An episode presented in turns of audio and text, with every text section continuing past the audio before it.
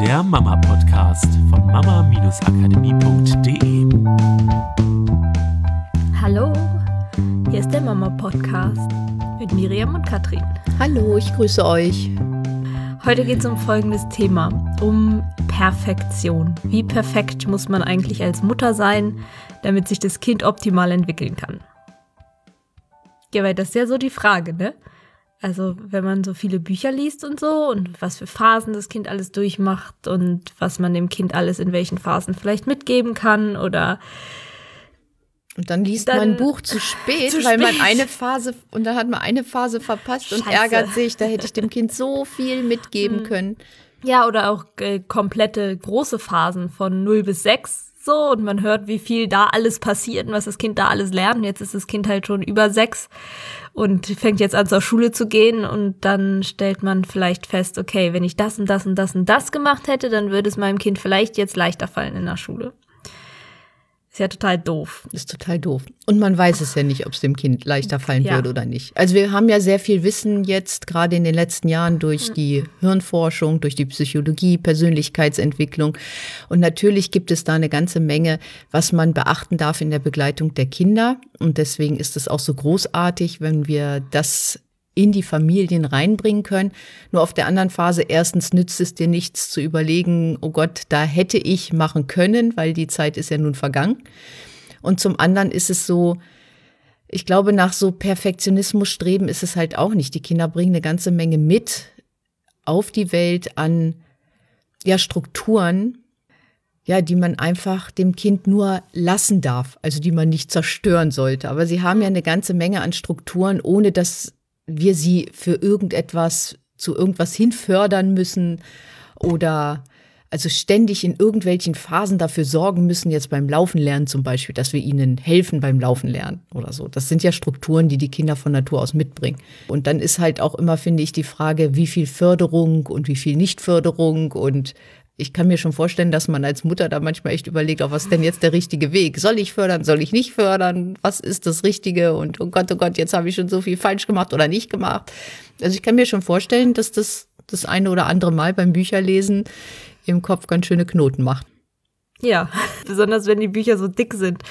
Man das Gefühl hat, oh Gott, das kann ich mir eh nicht alles merken oder noch alles umsetzen. Noch zusätzlich zu all dem ganzen was wir nicht sonst noch so machen müssen. Ich glaube, das Wichtige ist zu erkennen, dass es nicht darum geht, generell im Leben irgendeinen perfekten Endzustand zu erreichen und den dann möglichst lange anzuhalten, sondern es geht darum, diesen Prozess des Lebens einfach zu leben und mitzunehmen. Und das heißt nicht unbedingt, dass der Prozess immer von etwas Schlechtem zu etwas Gutem laufen muss, im Sinne von, okay, wir werden mit mit nichts geboren und haben keine Fähigkeiten und müssen uns erstmal alles aneignen. Oder auch von, okay, am Anfang fällt uns viel schwer und mit der Zeit werden wir immer besser und besser, weil da ist so eine blöde Vorannahme irgendwie drin, nämlich, dass wir jetzt, so wie wir jetzt sind, nicht gut genug sind, weil es gibt ja noch eine bessere Version von uns. Und ich glaube, die ist einfach nicht dienlich, sondern die Vorname ist schon, wir kommen genau so richtig auf die Welt, wie wir sind. Schau dir dein Kind an, es ist absolut wenn ich das Wort jetzt mal nutzen darf, perfekt.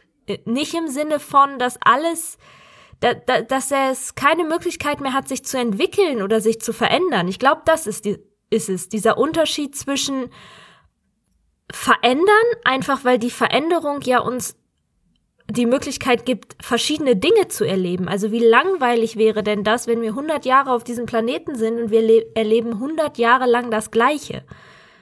Auch wenn es der perfekte Zustand gefühlt wäre. Genau. Ich glaube, das, was unser Leben doch so lebenswert und spannend macht, ist, dass sich immer wieder was verändert. Und das bedeutet auch, dass wir uns selber immer wieder verändern dürfen und ich glaube, für die Kinder ist es wichtiger, dass sie das an uns beobachten, als dass wir versuchen, möglichst, bevor die Kinder da sind oder wenn sie klein sind, einen möglichst perfekten Zustand zu erreichen, sowohl in uns als auch außenrum, mit einem perfekten Haus und einem perfekten Job und perfektem Einkommen und perfekten Autos vor der Tür und ich bin innerlich total weiß ich nicht, perfekt, was auch immer das bedeutet. Also kann in jeder Situation sofort richtig reagieren und das bleibt dann für die nächsten 20 Jahre so, bis die Kinder aus dem Haus sind. Weil ich, erstmal ist es für die Kinder total langweilig und außerdem, wo ist denn da Wachstumspotenzial? Also auch für die Kinder und auch die Möglichkeit, das Leben in all den Facetten irgendwie zu erfahren, die ja alle irgendwie Spaß machen. Und ich glaube, dass dieses Erlauben, dass das wir durch diesen Prozess, auch durch einen Entwicklungsprozess gehen können, auch durch einen Prozess von, okay, so wie ich mich die letzten Jahre in der Hinsicht verhalten habe, gefällt mir das nicht mehr, jetzt fange ich an, das zu verändern und fange an, mich neu und anders zu verhalten, ist ja auch eine Veränderung, eine Entwicklung. So, da, ich bin ja die Einzige, die die Bedeutung gibt von, das davor war schlecht und jetzt ist es gut. Ja, das ist ja vollkommen bewertungsfrei erstmal. Und ich finde, genau da setzt das ein, das Wissen aus der Hirnforschung, Psychologie und Persönlichkeitsentwicklung. Mhm. Weil wenn wir merken, wir sind an einem Punkt, wo wir es nicht mehr so haben wollen, wie es ist, weil wir nach etwas streben, was, was noch schöner ist oder was uns glücklicher macht oder die Familie glücklicher macht, dann können wir die Sachen anwenden. Nur im Nachhinein immer zu überlegen, was ich falsch gemacht habe, das wäre halt nicht der richtige Weg, sondern wirklich eher zu sagen, okay, ich bin hier an einem Punkt und ich möchte mich weiterentwickeln, was kann ich tun oder wie kann ich mein Kind unterstützen, nämlich indem ich das ja zum Beispiel vorlebe, dass ich mich selber auch immer weiterentwickle. Ja, genau, das ist, glaube ich, auch der wichtige Unterschied. In dem Moment, wo Kinder ja beobachten können, dass man sich auch im Erwachsenenalter noch weiterentwickeln kann, brauchst du dir ja keine Gedanken darüber machen, wie du eine, ich sag mal in Häkchen, eine Struktur installierst bei deinem Kind, dass es auch weiß, okay, du bist jetzt zwar über dem sechsten Lebensjahr und da werden zwar viele Gehirnverknüpfungen gemacht, aber auch danach hast du noch die Möglichkeit zu lernen, dich zu verändern, dein Gehirn ist immer flexibel, ist immer bereit, was Neues zu machen. Und das haben viele Erwachsene, glaube ich, vergessen, weil es auch mal so Studien gab früher, die behauptet hätten, dass das Gehirn ab einer bestimmten Zeit nicht mehr wächst oder nicht mehr so gut lernt und dass es immer schwerer wird, was halt heutzutage einfach komplett widerlegt ist, weil wir wissen, dass das Gehirn wir nennen das Plastizität, halt immer in der Lage ist, neue Informationen aufzunehmen und zu verarbeiten, so dass wir auch immer in der Lage sind, uns zu verändern. Und in dem Moment, wo die Kinder das bei dir beobachten und selbst wenn das sowas ist wie früher war ich oft angespannt in der Situation und jetzt fange ich an und probiere mal ein neues Verhalten aus, so dass ich immer gelassener wäre, brauchst du dir überhaupt keinen Vorwurf machen, dass dein Kind vielleicht eine Zeit hatte, in der du angespannt mit ihm kommuniziert hättest, sondern freu dich darüber, dass dein Kind die Chance hat zu beobachten, dass es möglich ist, ganz egal was, in sich zu verändern und sich jederzeit für ein neues Verhalten zu entscheiden. Vollkommen egal, ob man 25 ist oder 30 oder 50 oder 60 oder 80 oder 130. So, wir sind immer in der Lage, uns für etwas Neues zu entscheiden. Und das ist die größte Flexibilität, finde ich, die Kinder und in der heutigen dürfen. Zeit auch das eine der wichtigsten Flexibilitäten, weil das Problem ist bei ganz, ganz vielen Menschen, dass sie das Gefühl haben, sie stecken in einer Situation fest und entwickeln sich nicht weiter. Wenn die Situation nicht schön ist und sie haben das Gefühl, sie kommen da nicht mehr raus, dann sind sie ja in so einer Art Hoffnungslosigkeit. Nur wenn sie gelernt haben oder selber wieder die Erfahrung machen, auch als Erwachsener, ich kann etwas tun, ich kann mich entwickeln, ich kann ähm, mich dafür entscheiden, etwas anders zu machen, dann sehen sie ja auch, dass sie aus solchen Situationen wieder rauskommen können. Und dann geht diese Hoffnungslosigkeit weg, weil eine neue Hoffnung hinkommt, ah, ich kann mit meinem Verhalten ja etwas anderes erreichen. Und dann geht es halt wieder ein Stück vorwärts. Und da geht es nie um Perfektion, weil genau das ist es, wenn man das ständig das perfekte Ich vor sich herlaufen hat, das ist ja auch ein blödes Gefühl. Hm. Dann hat man ja immer das Gefühl, nicht gut genug zu sein, weil es gibt ja noch die perfektere ja. Version von mir. Und das kann ja vom Verhalten sein, das kann vom Aussehen sein, das kann vom Umgang mit den Kindern sein, Umgang mit dem Partner sein. Nein, erstmal den Frieden damit machen und dann gucken, dass man ja immer die Möglichkeit hat, etwas zu verändern und sich dann die Frage zu stellen, wie mache ich das jetzt? Ja, und das lässt dann, glaube ich, auch so ein bisschen die Angst vor der Veränderung verschwinden. Ne, bei sich selber natürlich zuallererst mal, je mehr wir feststellen, so, ey, cool, da habe ich was verändert und das hat Spaß gemacht und es, es ist noch alles gut, auch, es hat ja. auch was bewirkt und es ist auch alles gut. Mein Leben ist jetzt nicht total vorbei oder anders oder ich bin komplett anderer Mensch, nur weil ich irgendwie was verändert habe.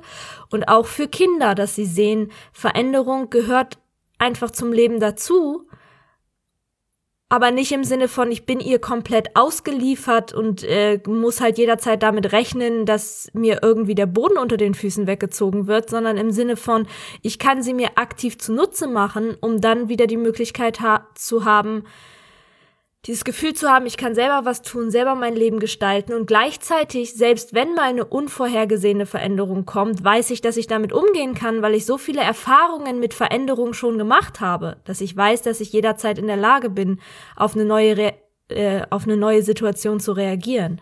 Und deswegen auch weg von dieser Angst, Kinder brauchen möglichst ganz, ganz viel Beständigkeit und ganz, ganz viel wenig Veränderung. Ganz viel wenig. Ganz viel wenig Veränderung. Also im Sinne von, ah ja, ziehen wir jetzt hier weg. Weil eigentlich würden wir ja gerne, aber für die Kinder, ich glaube ja, Kindern tut sowas gut. Ja, wenn man gerade bedenkt, dass viele ja, wenn sie ins Studium gehen, auch wegziehen müssen. Also wieder das Umfeld ja. ändern über einen längeren Zeitraum und dann vielleicht nochmal umziehen müssen, weil sie dann fürs Masterstudium woanders hin müssen. Oder wenn sie ihre Ausbildung in einer anderen Stadt mhm. machen möchten. Oder das kommt ja immer wieder auf die Kinder, auch wenn sie dann erwachsen sind, irgendwann zu. Nur wenn sie die Erfahrung noch nicht gemacht haben sie ist neu. Sie ist neu für ein Kind, wenn er das mit sieben Jahren erst das erste Mal mhm. umzieht. Und es ist neu für einen Menschen, der mit 25 das erste Mal umzieht. Es ist eine Erfahrung, die sie noch nicht gemacht ja. haben. Es geht jetzt nicht darum, so alle zwei Jahre mit den Kindern umzuziehen, um sie möglichst dahin zu trainieren, dass es ihnen nicht mehr schwerfällt, sondern einfach die Angst loszuwerden, irgendwas falsch machen zu können. Weil das ist immer auch rückwärts gerichtet irgendwie, ne? Wie du gesagt hast, auf diese Vergangenheit. Hätte ich man das anders gemacht, sondern richtet euch auf die Zukunft aus und schaut, was ist der nächste logische Schritt in diese Richtung? Und dann darauf zu vertrauen, dass das schon alles gut ist, was dein Kind auch dann davon mitnimmt. Solange du halt ja auch mit dir und deinem Kind in Kontakt bist. Na, da haben wir doch schon eine tolle Aufgabe. Und zwar überleg dir doch mal einen kleinen nächsten Schritt. Irgendwas, wo du denkst, okay, da möchte ich mich jetzt vielleicht ein klein bisschen verändern, weil das gefällt mir noch nicht so gut. Und das ist nur ein kleiner Schritt und es geht nur darum, vielleicht um Verhalten. Ein Verhalten, was du gerne verändern möchtest. Überleg dir das doch einfach mal. Und das muss nicht deine Kinder betreffen, muss nicht deine Partnerschaft betreffen, es kann auch dich ganz alleine betreffen. Ja, ich finde das toll. Aber frei nach dem Motto, jetzt ist der richtige Zeitpunkt. Jetzt ist der richtige egal, Zeitpunkt und es geht nicht darum, auch das perfekt zu verändern mhm. und es muss nicht von jetzt auf gleich alles passieren, aber vielleicht schon mal da so ein bisschen eintauchen, großes Herz drum machen über das Verhalten, was du vorher gezeigt hast und dann mal überlegen, okay, vielleicht kann ich da irgendetwas anders machen und wie bewerkstellige ich das? Ja. Dann eine tolle Woche. Viel Spaß Ciao. dabei. Tschüss. Das war der Mama Podcast der Podcast, der Familien zusammenwachsen lässt. Mehr zu uns unter mama-akademie.de.